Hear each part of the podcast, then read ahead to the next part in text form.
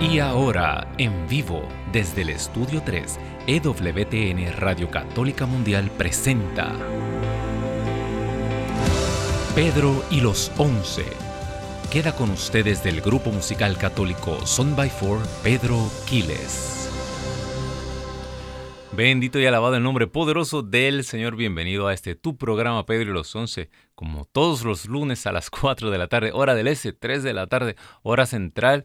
Bienvenidos sean todos, un abrazo, un beso santo en este día. Eh, lunes santo, comenzó la semana mayor, la semana solemne, la semana donde celebramos, ¿verdad? Donde lloramos, conmemoramos la pérdida más grande, pero celebramos también la ganancia más grande de toda la creación, nuestra liberación definitiva, nuestro triunfo. Así que eh, a pesar de la pena y el dolor eh, de estos días, eh, se acerca, se acerca a la luz de, de la resurrección, se acerca por ahí el mover de la roca. Bendito sea Dios. Así que hermano, hermana que me llamas desde ya, voy a dar los teléfonos que los tengo por aquí para que se vayan preparando para llamar. Recuerda que las líneas son tuyas. Eh, el Señor Jesucristo pagó por ellas con su sangre y Madre Angélica dio su vida completa para que fueran para ti completamente gratis, libre de cargo aquí en los Estados Unidos. Puerto Rico y Canadá, te comunicas con nosotros al 1-866-398-6377. Repito, 1-866 398-6377 e internacionalmente te comunicas con nosotros al 205 271 2976 205 271 2976 para oración eh, oramos, nos ponemos de acuerdo y oramos juntos por esa petición que el Señor ha puesto en tu corazón, por esa necesidad para dar gracias. Eh, muy importante eh, la gratitud, darle gracias a, Dios, porque miramos para todas partes, miramos siempre para atrás y siempre hay alguien que, que el Señor le ha puesto una cruz más grande que la nuestra.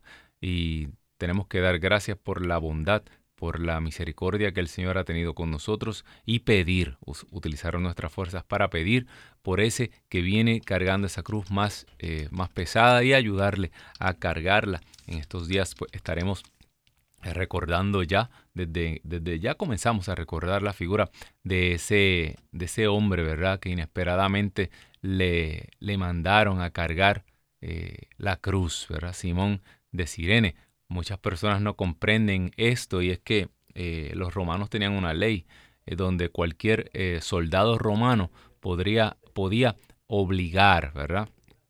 a cargar a, cualquier, a cualquiera de los súbditos de las naciones donde ellos estaban apoderados de ellas, ¿no? Lo podían mandar a cargar, me parece que era dos millas, un cierto, cierto, una cierta distancia por ley venía un soldado y te obligaba a cargar eso por ley.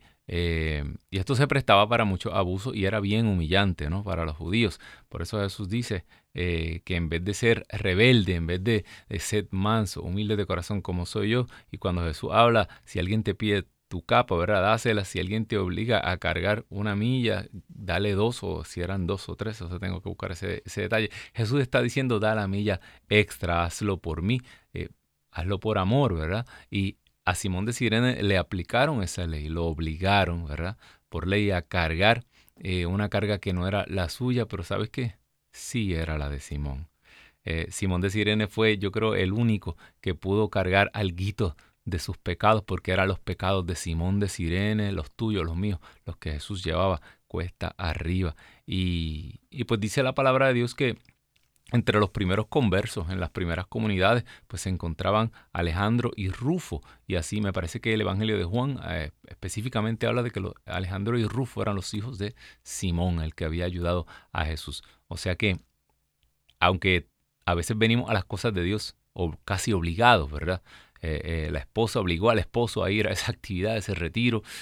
tal vez casi obligaste a tus hijos adolescentes a, ir a, misa en la Semana Santa, pero ¿sabes qué? Simón de Sirene también fue obligado y esto resultó en su salvación, en una gran victoria y la salvación de Simón y de su familia.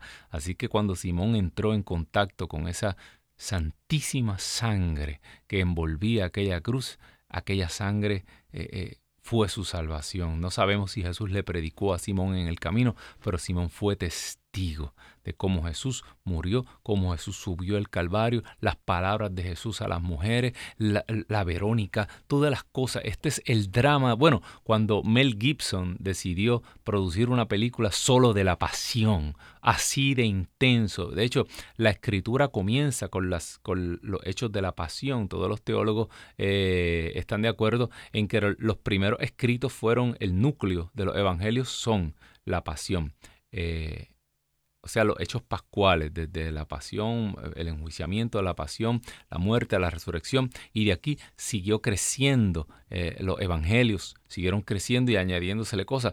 Es bien eh, común, ¿verdad? Me ocurre a mí también. A veces estoy todo el año leyendo y buscando cosas en la Biblia y a veces lo menos que leo en todo el año es la pasión. Y como que eso lo dejamos para Semana Santa, pues ¿sabes qué? A veces yo, yo mismo me estoy perdiendo de la escritura más poderosa, del Dios vivo, porque ahí se concentra, ¿verdad? El poder de Cristo y ahí se concentra el poder salvador de Cristo en los hechos de la pasión, en esa subida a Jerusalén terminando en el, en el Gólgota, ¿verdad? Y los hechos eh, en, esas, en esas tres horitas, ¿verdad? En ese corto tiempo que Jesús estuvo allí en esa cruz, tan lo que ocurrió allí, el intercambio con María, el intercambio con el discípulo amado, eso cambió la historia. Y con, más, yo me atrevería a decir que con esos textos nada más son suficientes para tu hermano, hermana que me está escuchando, traer salvación a tu vida, sanación a tu vida, a la de toda tu familia. Amén. Así de poderoso y de importante son los hechos que estamos conmemorando en esta semana santa, bendito Dios. Así que eh, todo viene, todo este, este prólogo viene eh, por el recuerdo que tengo de Simón de este fin de semana, pero recuerda siempre a Simón, ¿verdad? Simón era de, de Sirene, era una provincia que se localizaba eh, en lo que tal vez hoy es como África. Y sabes qué, esa, esa, todo eso, es una conexión con el África. Después encontramos a Felipe y el etíope, ¿verdad? Que también llevaba, fíjate cómo Jesús ya estaba evangelizando, ya estaba eh, llevando a todos los confines de la tierra esta buena nueva, bendito Dios. Bueno, hermano, hermana que me escuchas, eh, espero que te hayas preparado, si no, hazlo. Espero que, que ya hayas pasado por el confesionario, espero que ya hayas eh, delegado esa carga, esa cruz que traes y la hayas puesto en, los hombros de, un ministro eh, de, Jesucristo, de un sacerdote de Jesucristo, a quien se le dio el poder para atar y desatar en esta tierra, ¿verdad? A quien se le dio poder para perdonar pecados, así lo dice la Escritura. ¿Dónde, la confesión? Yo no voy a confesar con un hombre, pero si la Escritura te lo está diciendo, arrancaste esa página, la botaste, Dios le dio poder para perdonar pecados. A quienes les perdonen los pecados, les serán perdonados. A quienes se los retengan, les serán retenidos, ¿verdad? De hecho, cuando Jesús sana a aquel, aquel paralítico, ¿verdad? Que lo descolgaron por el techo, eh, uno de los evangelios dice que la gente se asomó. El problema allí el problema grande que hubo allí con los fariseos fue que Jesús perdonó los pecados y solo Dios podía perdonar pecados. Ningún hombre, ningún ser humano podía perdonar pecados según la ley judía. E, y este hombre se estaba igualando a Dios. Y cuando al final uno de los textos dice, eh, eh, la gente se maravilló que Dios hubiera dado tal poder a los hombres. Y no se refiere al poder de sanar, ¿verdad? Porque en el tiempo de Jesús habían sanaciones, ¿verdad? La piscina, eh, eh, la piscina de Siloé, donde se, batía el agua, el ángel tocaba el agua y, todos corrían a tirarse, ¿verdad? Donde estaba el paralítico de los 38 años que llevaba en la silla, en, la silla de ruedas. la silla de ruedas. Esa es buena. Vamos a anotar eso.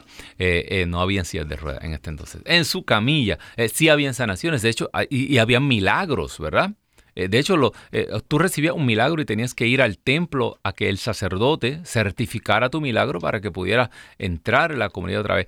¿Cuál fue el gran poder que se dio a los hombres? El poder para perdonar pecados. Eso fue lo que asombró al pueblo. Y ese mismo poder de Jesucristo lo deja a sus apóstoles para que continúen su misión de perdonar pecados, ¿verdad? Es Cristo mismo el que está perdonando a través de la figura del sacerdote. Esperamos que ya hayas eh, pasado por ese, por ese regalo que Dios, que Cristo te dejó. Espero que ya hayas reclamado tu premio, la reconciliación. Mire, otro, otro secreto. Hay muchas personas que dicen, ok, para que un pecado sea perdonado, tú tienes que estar arrepentido, ¿no? Ese es catecismo básico. Eh, eh, si tú, yo estuve en, mi, en mi juventud, yo me alejé de las cosas de Dios y Estuve años sin, sin confesar y, tenía un amigo mío, sacerdote, que me decía, Pedro, tienes que confesarte. Y yo, y yo pero, pero padre, ¿para qué? Si yo no estoy arrepentido, yo estudié ya esto. Si yo no me arrepiento, eh, no se me perdonan los pecados.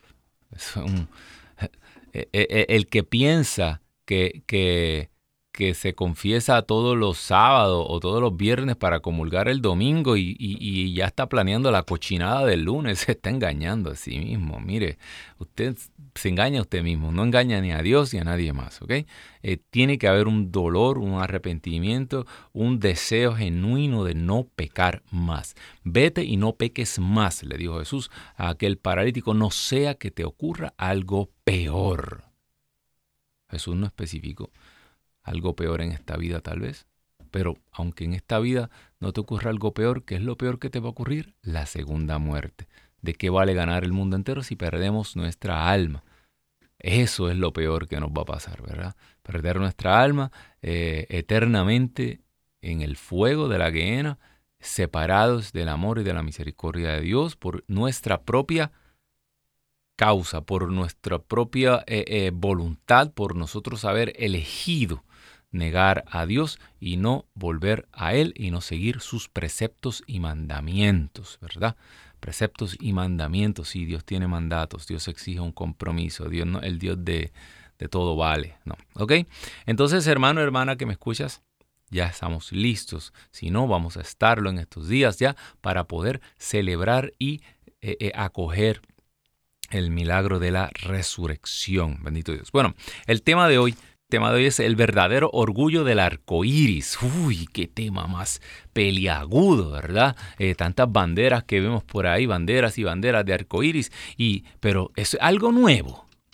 Eh, eh, eso es, no es algo nuevo. De hecho, es tan y tan y tan antiguo que ya sale en el Génesis capítulo 9, versículo 8. Y les quiero leer un poquito del Génesis 9, 8. Eh, este tema el Señor lo puso en mi corazón. Me, siempre digo lo mismo, me hubiera gustado sentarme a hacer una diserción profunda, ¿verdad? Como dice mi hermano Fernando, porque somos católicos profundos. Pero eh, eh, el tema es tan vasto que, que le doy muchos la, ¿sabe? Haga sus preguntas. Todas las preguntas que usted haga las puede escribir, las puede enviar aquí a mi correo electrónico también. Oye, tenemos que poner el correo electrónico que es pquiles.ewtn.com, ¿verdad? Mi Así está el Gmail. También me pueden escribir al Gmail a los dos, ¿verdad? El que tengo siempre en pantalla es eh, gmail.com, pero también le estoy dando otro email que es más facilito de entender, porque como ahora yo trabajo aquí a tiempo completo en esta bendición que es WTN, esta, esta, la red católica más grande del mundo, pues también tengo un correo eh, EWTN y ese es pequiles, ese es más facilito, pequiles arroba ewtn.com. Ahí también me puede hacer cualquier pregunta y ¿sabe qué? Yo no soy un genio en la escritura, yo sí estudié mi teología, pero si me pregunta, eso fue hace mucho tiempo. Ahora, yo sí sé hacer algo. Yo sí sé rebuscar libros. Usted me dice dónde quiere que yo busque y yo me sumerjo en pilas de libros y le encuentro una respuesta y una respuesta en espíritu y en verdad. Amén. Eh, pero imagínense yo darle una disertación aquí teológica, se me, bueno, hay gente que le encanta, a mí me encanta la teología, pero si usted empieza a dar un discurso teológico, a la gente se le puede dormir, ¿verdad? Eh, lo cierto es que yo quiero mostrarle a ustedes el verdadero origen de la bandera del arco iris. Y no era una bandera, era algo real. Dice en Génesis, capítulo 9, versículo 8, Dios dijo a Noé y a sus hijos, No tengo que decir quién es Noé, ¿verdad? Todo el mundo sabe quién es Noé. Miren, voy a hacer una alianza con ustedes y con sus descendientes después de ustedes, y también con todos los seres vivientes que están con ustedes, aves, animales domésticos y fieras salvajes, en una palabra, con todas las bestias de la tierra que han salido del arca. O sea que eso es una promesa para todas las generaciones, para todo el mundo, ¿verdad? En ese arca estaba todo, todo lo que sobrevivió, ¿verdad? De este gran diluvio, diluvio en griego, cataclismos, ¿verdad? Mire, para que usted vea de dónde sale la palabra cataclismo, cuando usted dice, ay, esto ha sido un cataclismo, pues es la tradición de, la, digo, diluvio es la traducción de cataclismo, ¿verdad? Algo que cambia, que interrumpe la historia. le voy a, a dar unos datos bien interesantes de eso. El programa de hoy es para estar hasta las 3 de la mañana. El pacto que contraigo con ustedes es que en adelante ningún ser viviente morirá por las aguas de un diluvio. O sea, no va a haber un cataclismo que termine con todo. Ya esa es la promesa de Dios. Ni habrá nunca más un cataclismo que destruya la tierra. Y Dios dijo, versículo 12, esta es la señal de la alianza que establezco con ustedes, entre ustedes y yo, y con todo ser viviente que esté con ustedes por las generaciones que han de venir. Pongo mi arco en las nubes para que sea una señal de alianza con toda la tierra. Cuando yo cubra de nubes la tierra y aparezca el arco en las nubes, me acordaré. Fíjate, el Señor dice que cuando los tiempos estén bien malos, cuando usted ve las nubes, aquí que estoy viviendo en Alabama, he tenido que acostumbrarme a eso, usted no tiene idea. Si usted se va a mudar a estos estados del centro, usted tiene que saber que se está mudando a la zona de los tornados, ¿verdad? En New Jersey yo no, ni en Puerto, en Puerto Rico hay huracanes, pero eso se lo avisan a usted eh, dos semanas antes. Usted tapa las ventanas, usted pone tormentera, usted eh, se encierra, las casas son de concreto, en Estados Unidos las casas son de palitos, son de madera.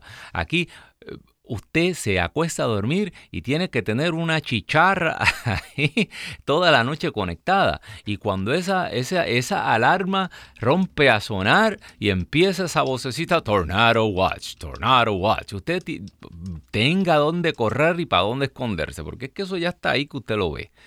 Pero en las noches, imagínense, en la oscuridad, viene ese tornado ¡fua! y se lleva todo como la canción de Puerto Rico y venía la brisa ¡fua! y me la apagaba. Entonces, eh, cuando dice la escritura que cuando usted ve que todo se pone así, todo está oscuro, dice que aparece el arco en las nubes y cuando yo vea ese arco me acordaré de mi alianza con ustedes y con toda criatura que vive y nunca más habrá un cataclismo para acabar con toda carne, con todo mortal.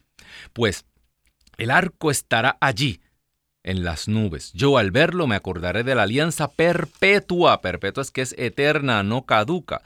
Entre yo, entre, entre Dios y toda carne. O sea, con todo ser animado que se mueve sobre la tierra. Y dijo Dios a Noé, esta es la señal de la alianza que yo he establecido entre mí y todo ser terrestre. Palabra de Dios. Quiere decir que realmente el significado del arco iris, aquí en la escritura, es una señal que nos está diciendo que esto que ocurrió en la antigüedad no va a volver a ocurrir. Que Dios va a tener en cuenta siempre. No dice que no vendrán catástrofes y que exterminarán mucho a muchas personas y muchos animales. Dice que no va a exterminar todo otra vez como ocurrió en ese entonces. ¿Sabe qué? Yo sé que ya hay muchas personas, eh, eh, católicos profundos, como dice Fernando, que, que me están diciendo, Pedro, pero Pedro, ya todos sabemos que el Génesis es un poema, que esto es una literatura, ¿verdad?, que es bien simbólico, y el diluvio probablemente no ocurrió realmente. ¿Está usted seguro? Mucha gente alega que como los hay textos del diluvio en casi todo, en muchas culturas antiguas, la cultura mesopotámica, en, en, alrededor de, en esos periodos de tiempo, en muchas otras civilizaciones, habían textos que aludían a este diluvio. Especialmente se habla mucho del el poema épico de, de, Gilgamesh, ¿verdad? Ese es bien famoso. Pero en muchos textos se habla de esto y se explica y, hay una historia completa de personajes. De hecho, la historia es tan interesante que, que, podríamos hacer otro programa de eso, pero es mucho texto apócrifo, ¿verdad? Cosas que no. Pero en la Biblia, por ejemplo, en el Génesis habla de los hijos de Dios, que eran los ángeles, que se juntaron con las mujeres y, y, dieron a luz estos gigantes que eran eh, las, los gigantes estos de los que desciende Goliat, de todos estos... Eh, eh, se me olvida el nombre ahora exactamente, pero o sea que hay una, algo pasó y con esta historia es lo que nos está tratando de decir la escritura, igual que los libros de Enoch, que son apócrifos, y muchos textos de la antigüedad, es que había en el mundo, se esparció una, una, una dominación eh, diabólica. Eh, estos, eh, estos, hijos de Dios eran ángeles caídos, ¿verdad? de hecho, en, Deuteronomio 32 le habla de cómo cómo describe lo que ocurrió en la Torre de Babel y lo que dice, fíjese, es algo un poco distinto. Dice que, que eh, eh, eh, a, los hijos de los dioses Dios los puso a cargo de las distintas naciones, de distintas lenguas y la esparció por el mundo. Es como si hubiera un ángel a cargo de cada, de, de todas esas naciones primitivas, ¿verdad? Y y hubo una rebelión de todas esas naciones. Por eso en la, en la escritura siempre nos encontramos con esto de, de, de, la conversión de todas las naciones, de cómo Dios va a traer a todas las naciones, esa reunión nueva, desde esa confusión de lenguas, ¿verdad? Dios va a reunir todas esas naciones y esto es uno de los profundos significados de Pentecostés, cuando recibimos el don de hablar lenguas, pero mayormente lo que significa que nosotros, que, que a través de este Pentecostés Dios va a reunir a todas las naciones esparcidas por todo el mundo a causa de estas rebeliones. También se habla entonces, Dios, una de las razones por las que Dios exterminó todo es porque Satanás había generado una influencia tan grande y una rebelión tan grande donde el ser humano se había puesto de acuerdo con, el, con, con Satanás. Si usted se da cuenta, estamos llegando a un punto de la historia donde realmente el ser humano se ha puesto de acuerdo con Satanás, donde todo lo que es de Dios ha sido echado fuera, donde el nombre de Dios ha sido relegado fuera, ¿verdad? ¿Por qué? Porque Satanás quiere prostituir, Satanás quiere profanar todo lo que es santo. ¿Usted ha visto alguna vez una, eh, cuando usted ve la, la, iglesia satánica con sus misas negras, son una burla y una imitación de una Eucaristía católica? Allí no se hace un culto pentecostal, allí no se hace un culto eh, bautista, ni luterano, ni protestante, es una misa. Satanás lo que profana es la iglesia católica todos los cañones satánicos están apuntados hacia la iglesia católica, ¿verdad? Para mí fue tan... Cuando, cuando yo vi el... Eh, cuando yo estaba ah, contemplando los visuales de, de, la quema, cuando se quemó la, la catedral de Notre Dame en, de Nuestra Señora en Francia, cuando cayó esa torre, esa torre que apuntaba al cielo, eso fue para mí fue, mire, se me pone la piel de gallina. Eso para mí fue tan significativo. Eso para mí fue eh, eh, Francia, que, era la hija de la iglesia, ¿no? Eh, tantos santos, ¿verdad? Y, fue como, como una señal de que el fin se aproxima, ¿no? como la apostasía, la, la, la caída, ¿verdad? De algo bien grande, eh, simbolizada en la caída de esa torre que apuntaba hacia el cielo. Y de la misma manera que este arco iris es una señal que nos está indicando que Dios nos va a preservar, que un grupo va a ser preservado. Y la, historia, la historia de Noé es importante, le voy a decir dentro de un momento. ¿Sabe? Un dato. Esto es bien interesante. Yo quiero que me, pueden comenzar a llamar ya. Si no, yo sigo hablando hasta las 7 de la noche hasta que mi productor aquí me, me corte. Eh, los números a llamar en Estados Unidos, Puerto Rico y Canadá aquí, localmente libre de cargos, es el 1866-398-6377. 1-866-398-6377 e internacionalmente te comunicas con nosotros al 205-271-2976. 205-271-2976. Sabes que estaba escuchando hace poco una entrevista de uno de los, eh, uno de los podcasts, eh, el podcast más famoso, más grande, son millones de personas y es una personalidad, no lo voy a mencionar, pero usted tal vez lo conoce, ¿no? Joe Rogan. Y, y él, él entrevista a todo, eh, todo tipo de persona que genere interés en la sociedad, él lo entrevista. Y él es una persona que simplemente hace preguntas. Él no es cristiano, él no es, eh, eh, él simplemente hace preguntas.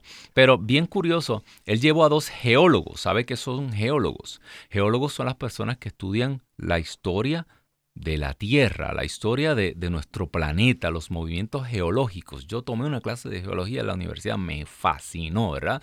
Nosotros estamos, eh, la Tierra no es sólida, nosotros estamos eh, eh, montados en unos pedazos de tierra que van flotando sobre el magma, que se llaman placas tectónicas, y esas placas chocan, ¿verdad? Y se, y se, y se levantan montañas, se hacen valles, o cuando empiezan así a ejercer presión una contra la otra, se producen grandes terremotos. Anyway, ellos, estos eran dos geólogos acreditados, y ellos estaban diciendo que la, la evidencia de que la tierra estuvo bajo el agua es imposible de, de, esconder, pero que toda la ciencia en general, la ciencia desde tal vez, eh, me imagino que desde eh, la iluminación, desde el enlightenment, eh, que la sociedad y todo se convirtió como en antidios y se comenzó a, y, y se determinó que todo esto era mentira. Entonces, todo aquello que parezca bíblico, toda aquella ciencia que, que, parezca que le está dando la razón a la escritura es como tabú.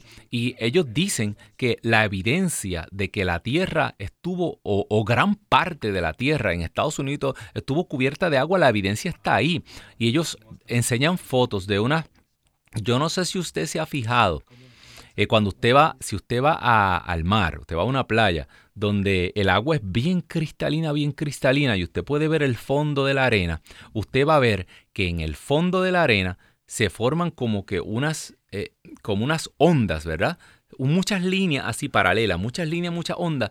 ¿Por qué se forman esas ondas? Porque el peso del agua y el mover del agua, cuando el agua se asienta, cuando el agua comienza a bajar, el peso del agua comienza a moverse y hace estas líneas en el fondo.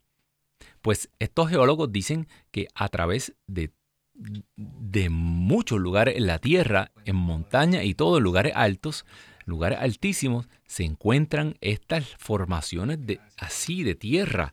Y él dice que eso, que claramente eso es una evidencia de que todos esos lugares estuvieron bajo el agua. Pero ellos dicen que estas líneas a veces son casi cordilleras de grande. Y ellos dicen que la evidencia es clara de que la Tierra estuvo bajo el agua, pero que todos los geólogos ignoran esto porque si alguien habla de esta teoría, inmediatamente los cortan inmediatamente les quita. Acuérdense, los científicos trabajan con, con programas, con, con, estos fondos que le dan los gobiernos, eh, con estas becas. Ellos escriben papeles, los que se llaman los papers, scientific papers, que son todo, pero todo esto son fondos que mandan corporaciones que no quieren saber de Dios, muchas de ellas, ¿verdad? Y por eso toda la evidencia del diluvio se esconde, pero que la evidencia está ahí. Qué increíble ¿verdad? Que, la geología no hable de esto. O sea que tenga mucho cuidado cuando le dicen a usted que todo esto es, eh, eh, que todo esto es simbólico. Dijo quién. Mire, ¿quién estaba aquí? Usted no sabe las Mire, los descubrimientos que están haciendo eh, los físicos cuánticos allá en, en, qué sé yo, en, el super, el cañón ese superconductor de, de, electrones. Eh, eh, ah, eso, los resultados y las cosas que están obteniendo son de ciencia ficción, de otras dimensiones, de electrones que desaparecen y aparecen. Mire, eh, usted y yo no sabemos nada. Al fin y al cabo nos vamos a dar cuenta que la única realidad es que hay un mundo superior espiritual y que hay ser en otra dimensión, ¿verdad? Y eso es real y de eso lo venimos hablando en la escritura hace muchos años, así que tenga mucho cuidado. ¿A dónde voy con esto? Satanás va a agarrar todo lo que es santo, todas las señales de Dios, todo aquello que te pueda recordar de Dios y llevarte a Dios, Satanás lo va a agarrar para, para causar confusión, para que la gente no llegue. Así que a mí no me a, mí, mucha, yo no he escuchado a nadie hablar de esto. Tal vez yo, yo no puedo ser el primer loco que habló de esto, eh, porque esto para mí es claro. Cuando Satanás agarra el arco iris y lo convierte en una señal de confusión, cuando lo convierte en una señal de de, corrupción. Usted ha visto eh, eh, eh, donde, se, se ondean estas banderas las cosas que pasan. Eso no es nada ni de amor, ni de, ni, ni de somos todos iguales, ni... claro, Satanás todo te lo va a poner con eslogans bonitos. ¿Sabe lo que es un eslogan, verdad? Un eslogan es un, un, dicho, una frase, ¿verdad? los gobiernos estos totalitarios son expertos expertos en las frases bonitas, ¿verdad? Estos tiranos se suben hablando de paz, de amor, de igualdad, de inclusividad, de amor a la naturaleza. Mire quién va a votar en contra de esas cosas, ¿verdad? De, de, de, de respetar a todo el mundo, de, de de toda, qué palabra más hermosa. Usted se imagina como Isaías ya corriendo por la campiña y las flores volando, es verdad. Cuando usted escucha a estos tiranos hablar, usted eh, ya usted se piensa como Adán y Eva corriendo por el paraíso y metiendo la mano en la cueva de la serpiente y el allá el, león eh, eh, con, con la vaca. Todo es qué hermoso es, pero es mentira, porque el ser humano nunca va a poder alcanzar el paraíso sin Dios. Todo intento humano, ya sea a través de la ciencia, de la política, de, la ecología, todo intento humano de restaurar este, este planeta, sin reconocer que Jesucristo es el único nombre dado al ser humano por el cual podemos ser salvados y no hay otro, porque nadie murió en la cruz, ni Buda ni Mahoma murieron en la cruz, solo Cristo Jesús derramó su santísima sangre para que tú y yo tuviéramos vida en abundancia y nadie va al Padre si no es a través de Jesús. Amén. Escritura no se puede cambiar, canonizada. Punto, se acabó. No hay otra cosa. No agarres la manzana porque digo que no. Dios no dijo, Adán y Eva, no agarren la manzanita porque tiene muchas calorías y le va y le sube el azúcar. No, no, y no se sabe si era una manzana. No agarres el fruto del árbol porque yo lo digo, porque me tienes que obedecer y después tú te vas a dar cuenta de por qué yo te lo estaba diciendo. Hay que ser obedientes. Pero hoy todo aquello santo hay que profanarlo. No te, no te, no te escandalices cuando profanen la Eucaristía. ¿Por qué tú crees que los satánicos roban hostias consagradas y pagan miles de dólares por ellas? Porque en las misas negras lo que se profanan son hostias consagradas. Allí no es el jugo Welch del pastor, ni es el, pan, el, pancito del pastor, es una hostia consagrada. Y los satánicos saben si la hostia está consagrada o no está consagrada, para que sepa que la iglesia satánica a veces tiene más fe en la Eucaristía que usted y que yo. Y por eso la bandera del arco iris se ha convertido en la bandera de la confusión, de la promiscuidad, del pecado. No tiene nada que ver con la hermandad. ¿Qué, hermano, dice San Pablo, qué unión puede haber entre la copa de los demonios y la copa de la sangre de Cristo? Hermano, usted es muy divisivo. Divisivo es Cristo que mandó a unos para la izquierda y otros para la derecha. Dígale divisivo a Cristo. Ay, es que el Señor no está siendo inclusivo. Claro que no. Yo no he venido a traer paz a la tierra, he venido a traer la espada, he venido a traer fuego y ojalá estuviera ya ardiendo. No solo el que dice Señor, Señor se salvará, sino aquel que hace. Aquel que hace la voluntad de mi Padre. Ustedes serán mis amigos si hacen lo que yo les digo. Si no, no serán mis amigos. Este es el verdadero significado del arco iris. ¡Pum! otro detalle del arco iris. ¿Tú sabes lo que es un arco iris? Cerramos el capítulo. Que me enciendo demasiado y. Bye. Nos llaman aquí a la policía de la, de la PC, ¿verdad? Politically correct. No somos políticamente correctos, tratamos de no serlo. ¿Sabes lo que es un arco iris? Hermano, hermana que me escuchas, un arco iris es cuando, ok, la luz, Jesucristo es la luz. Yo soy la luz del mundo. La luz que su ojo, mi ojo de carne, estas dos bolas de carne que están aquí metidas, que se las comerán los gusanos, ojalá y no. Ojalá el Señor regrese antes y seremos transformados y no nos tenemos que morir. Eso quería San Pablo, pero eh, no le tocó.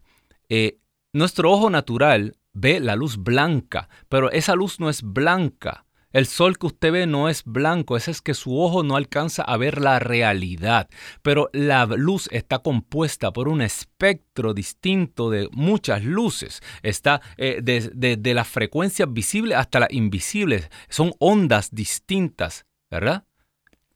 Eh, es un espectro distinto, ¿verdad? Desde la infrarroja, por eso usted se pone esas gafas infrarrojas para poder ver de noche. No es que eso, no, es que usted está viendo otro espectro de luz. ¿Sabe lo que es un arco iris? Un arco iris es que en unos momentos específicos usted mira al cielo y las gotas de agua las gotas de agua que están suspendidas en el cielo funcionan como si fueran cristales y estos cristales actúan como un prisma. que es un prisma? Un prisma es una formación cristalina que logra romper el espectro de luz y entra la luz blanca por un lado y cuando sale al otro lado de este prisma, de este cristal, usted puede por un momento, en unos instantes, puede ver la realidad. Usted puede ver la luz por lo que es. Usted ve más allá de lo que su ojo humano puede contemplar. Y esto es una enseñanza muy profunda por un momento, la luz de la naturaleza. ¿Usted sabe por qué el diluvio? El diluvio es un signo del bautismo. A través de, este, de estas aguas tempestuosas nació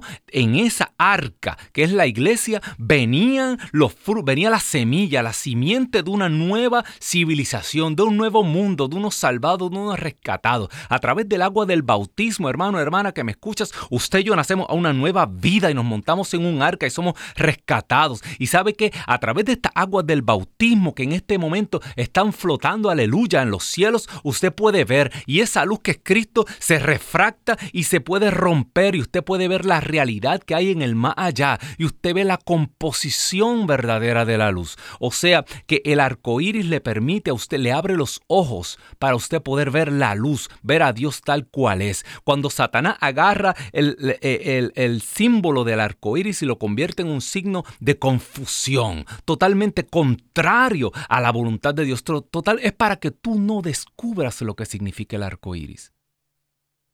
El arco iris realmente es el poder que Dios te da a través del bautismo para tú poder ver más allá. La composición de Cristo. San Pablo decía, e, e, el poeta Pablo decía, Señor, muéstrame. San Pablo decía, Señor, que pueda, hazme descubrir las dimensiones de tu amor. Wow. Que eh, el amor de Dios es tan completo. Oh, cuando, cuando la Biblia dice sean perfectos, ¿verdad? La palabra griega que se, usa, eh, que se utiliza es completo, sean completos.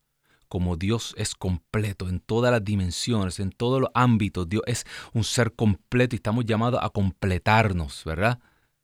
Como un, como como un, vaso quebrado que nadie lo puede restaurar. Dios sí puede restaurar ese vaso quebrado, esa cerámica que, que, no se puede restaurar. Dios la puede restaurar, ese corazón tuyo que está roto ahora, Dios lo puede restaurar completo, ¿verdad? Y, y, y completarte. Dios nos completa. Es sed completos como mi Padre es completo, dice la Escritura. Entonces, hermano, hermana que me escuchas, lo que, lo que quiere realmente Dios es que tú abras tus ojos y mires más allá.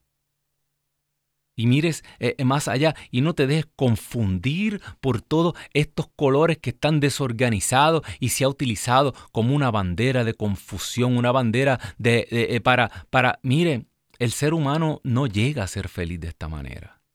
no llega a ser feliz. Aquí no hay que hablar de nada, de cosas específicas. Dios dio un orden, un orden para que prosperáramos, para que pudiéramos llegar a amar, un orden para que nuestro sacrificio y nuestro dolor tuviera significado, porque se sufre como quiera en esta vida, de una manera u otra. Amén.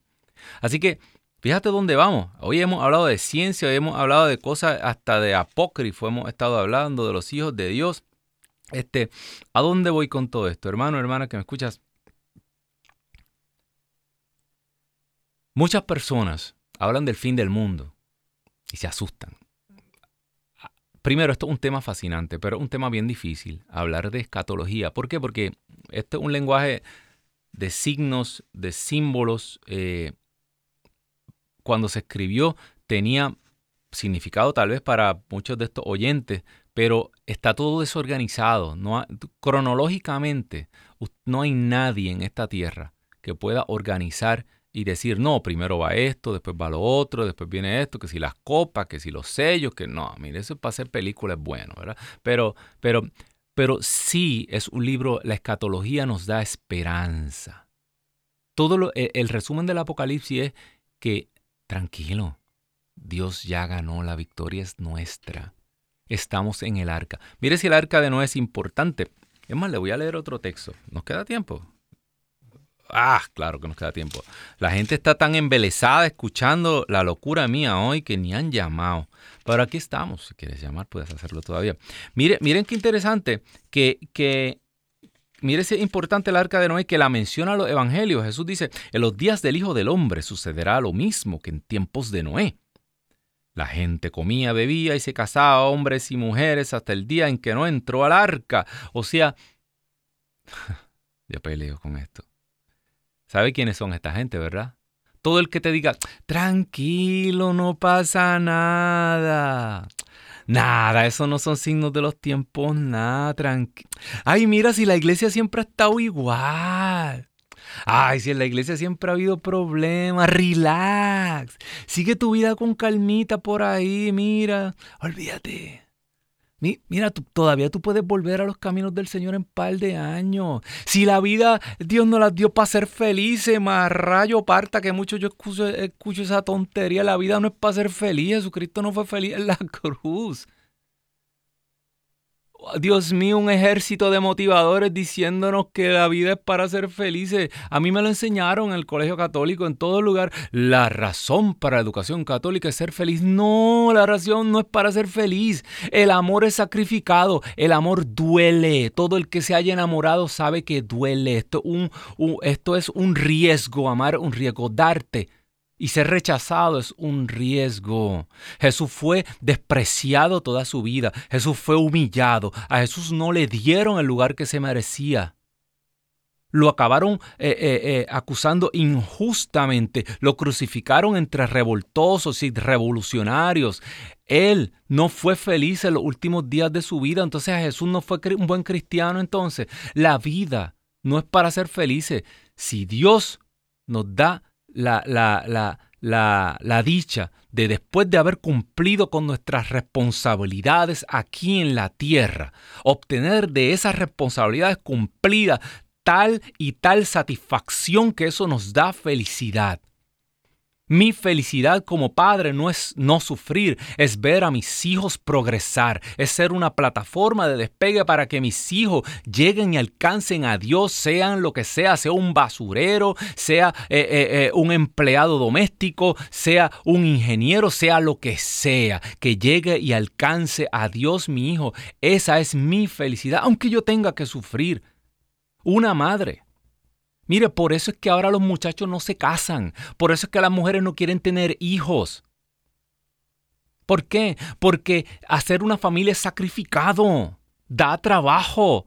Mire la ojera, las bolsas que se le forman a uno, le siguen creciendo. Un día aparece uno de George Soros que le llegan acá abajo las bolsas. De, ¿por, qué? Por las noches que uno se desvela por los hijos.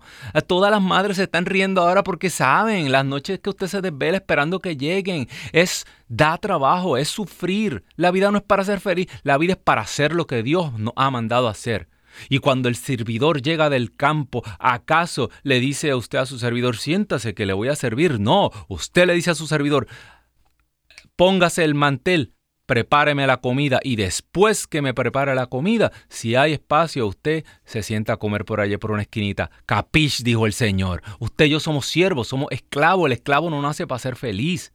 El esclavo nace para servir como sirvió María. Así que vamos a quitarnos ya estas tonterías y vamos a dejar de estar repitiendo sandeces. Porque por eso, hemos, eh, eh, por eso eh, estamos desarrollando una iglesia de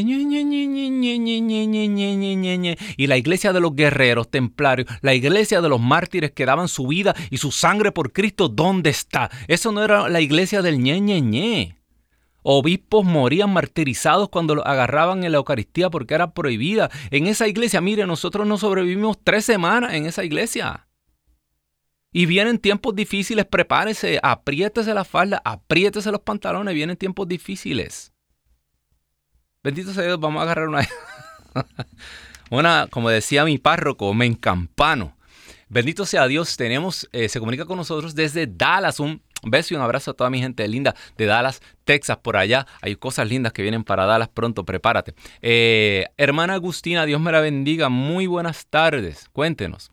Buenas tardes, hermanos. Este, hermanos, doy gracias a Dios por lo que siempre le he pedido por mi niña, que ya está, la veo más mejorcita, ya empezó a trabajar. Pero ahora le, le llamo para pedirle muy en especial por un compañero de trabajo que, se ha estado muy malo desde diciembre de un clavo que se clavó en un pie del talón.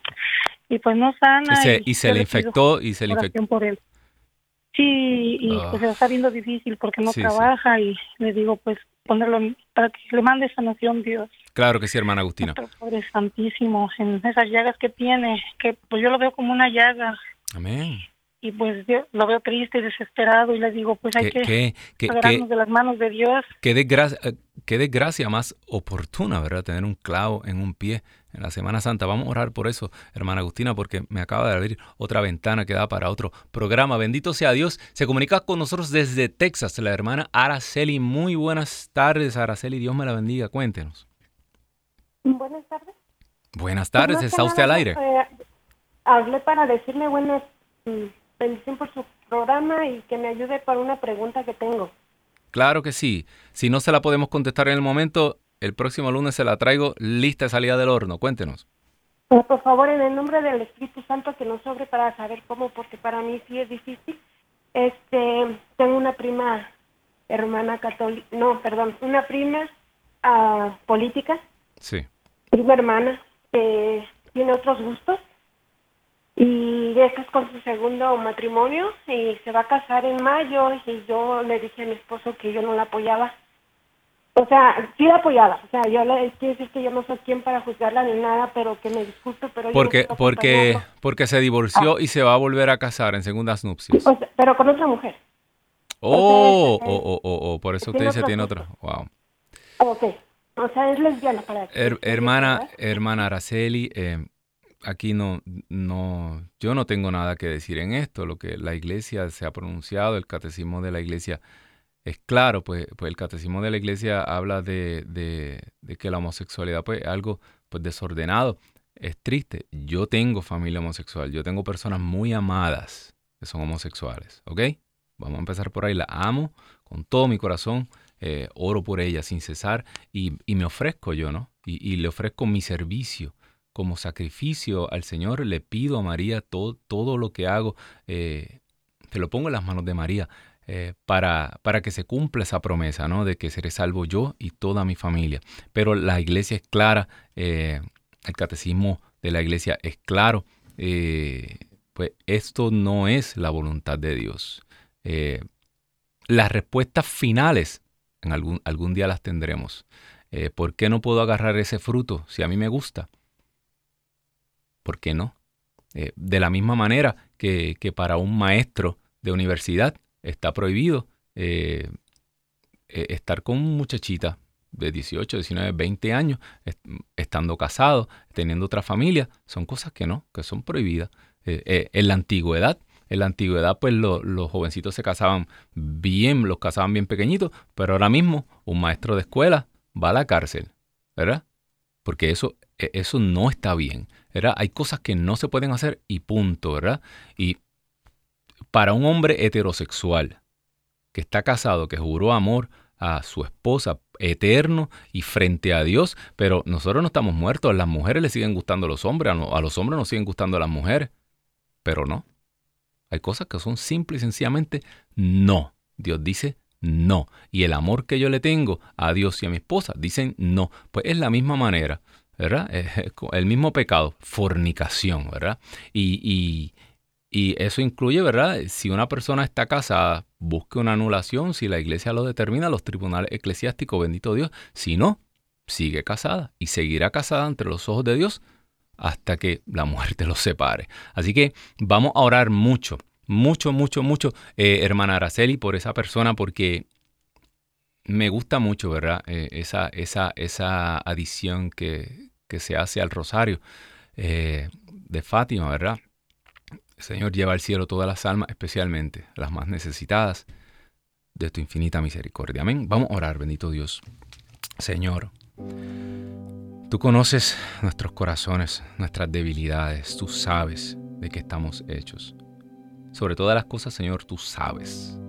Tú conoces el embate de Satanás, la furia, el odio con que somos golpeados, Señor, por ser tus hijos por ser tu creación, por ser tus niños, tus niñas, Señor, somos golpeados, Señor, porque nacimos en medio de una guerra. Y a causa de esta guerra a veces caemos nosotros, Señor, en medio, porque se han levantado contra ti estas huestes de ser espirituales que no quisieron tu misericordia y ahora, Señor, muchos de ellos nos arrastran. Señor, y te damos la espalda y los seguimos muchas veces. Seguimos nuestras pasiones, seguimos nuestros gustos. Pensamos que vamos a ser felices y detrás del querer ser feliz, Señor, nos perdemos. Y, obedece, somos seducidos, Señor, por estas promesas falsas y estas mentiras de Satanás. Cuando al fin y al cabo, cuando llegue el final de nuestra vida, vamos a arrepentirnos de todas estas cosas y nos vamos a dar cuenta que perdimos la oportunidad de servir a un rey bueno, a un rey santo. Señor, te pedimos de manera especial por este hombre por alguna razón, Santo Dios, tú has permitido que, igual que a ti, un clavo atraviese su pie. Aleluya, Señor. Que esta, esta herida, Señor, sea como la tuya, sea una herida que cause salvación, una herida que cause sanación, que sea una llaga. Aleluya. Que nos traiga, Señor, el perdón de nuestros pecados, porque, Señor, no eran, Señor. No era tu maldad, no eran tus heridas, Señor. Eran nuestras heridas. Eran nuestras aflicciones, nuestras enfermedades en las que tú cargabas. Pero Señor, por tu llaga fuimos sanados. Sopla, Señor. Y que Señor, al término de esta semana, cuando se abra esa roca y tú salgas, Señor, luminoso una vez más, este pie quede sano, Señor, y quede la evidencia de que tú vives, Señor. Te pedimos, Señor, por este familiar la hermana Aracelis. Derrama toda tu misericordia sobre ella y muéstrale el verdadero camino. Muéstrale cuál es la verdadera mujer, que es María Santísima, la reina que merece todo nuestro amor. Esto te lo pedimos porque tú, Señor, eres Rey, siglos de los siglos. Amén, amén y amén, bendito Dios. Bueno, el tema final desembocaba en la resurrección la evidencia grande de que este arcoíris está y que el Señor no va a exterminar nuevamente la creación fue dada en esa cruz y fue dada cuando se rodó la piedra, ¿verdad? Porque el Señor ha resucitado, aleluya, aleluya. Y Él es nuestra luz, nuestra señal de que la salvación ya ha llegado y está en medio de nosotros. Que Dios me los bendiga. Bye, esto ha sido todo por esta tarde. Hasta el lunes que viene.